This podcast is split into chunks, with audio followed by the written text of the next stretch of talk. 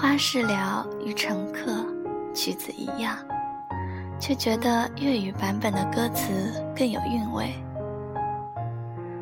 让我感谢你，赠我空欢喜。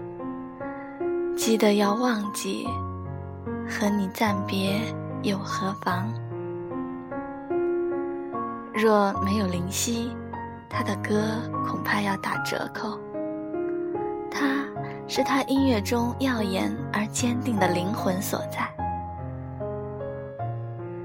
有持续的小号在跟踪。轻微的电子化风格，感觉温暖而怆然；明亮的、欢喜的，亦是淡薄的、无所留恋的。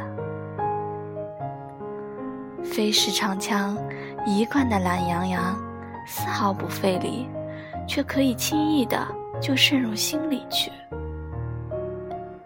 国语歌手此起彼伏，但都是过眼云烟。且都是邋遢有色味的云烟，并不华美。他这样令人记挂，自然是有独到的好处。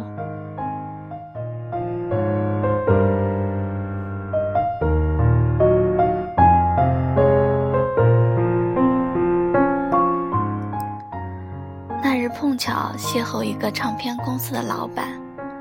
随手给了一位主推歌手的新专辑宣传小样。显然，一直未曾窜红的女歌手，唱了三首自己作词的歌。大段采访里，极力阐述了自己唱歌及作词作曲的背景及理念，用的是书面化的语言，里面夹杂大量希望、朴素、热爱。理想、人生之类的用词，我一点都不怀疑这个女子是个心底善良，并且对音乐极具激情的歌手。只是，三首歌听完，居然什么都记不住。歌词是自己写的，就如同他的语言，充满。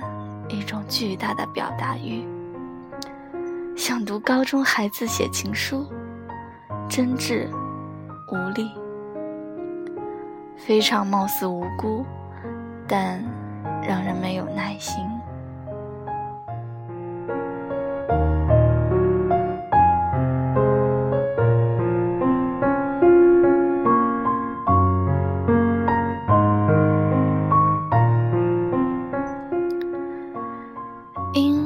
不能确定自己究竟想说什么，所以一说就说很多，只是说的那么多，依旧是不得要领，也就对其他人一点影响也没有。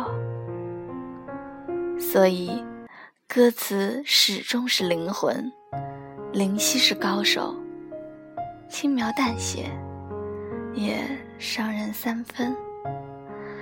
让人关照到某时某地的情绪与感怀，小小欢喜，隐约荒芜，看透一些世间真相，所以不欲多言，寥寥几句，只让听到的人自己去猜测。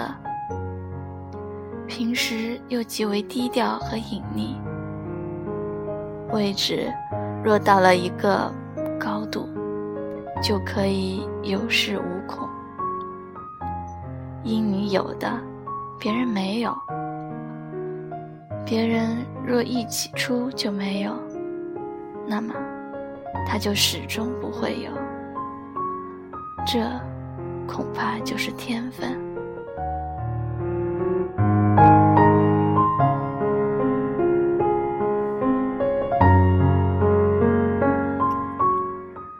即使后来的唱片里，大多只能挑出两三首好歌，其他也就是草草过场。但因为有那么几首在，印象太深，故仍不觉得失败。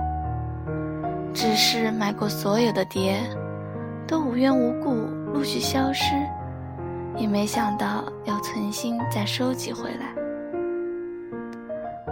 一首歌，一本书，或者一个人，都是如此。喜欢过就很好，因喜欢其实并不容易。他是这样挑剔，很直接深刻。也很无根底，并且在遇见的第一个五分钟里，预感就已决定一切。有刹那的电光照耀存在，那么此后即使错过或失落，那也是应该。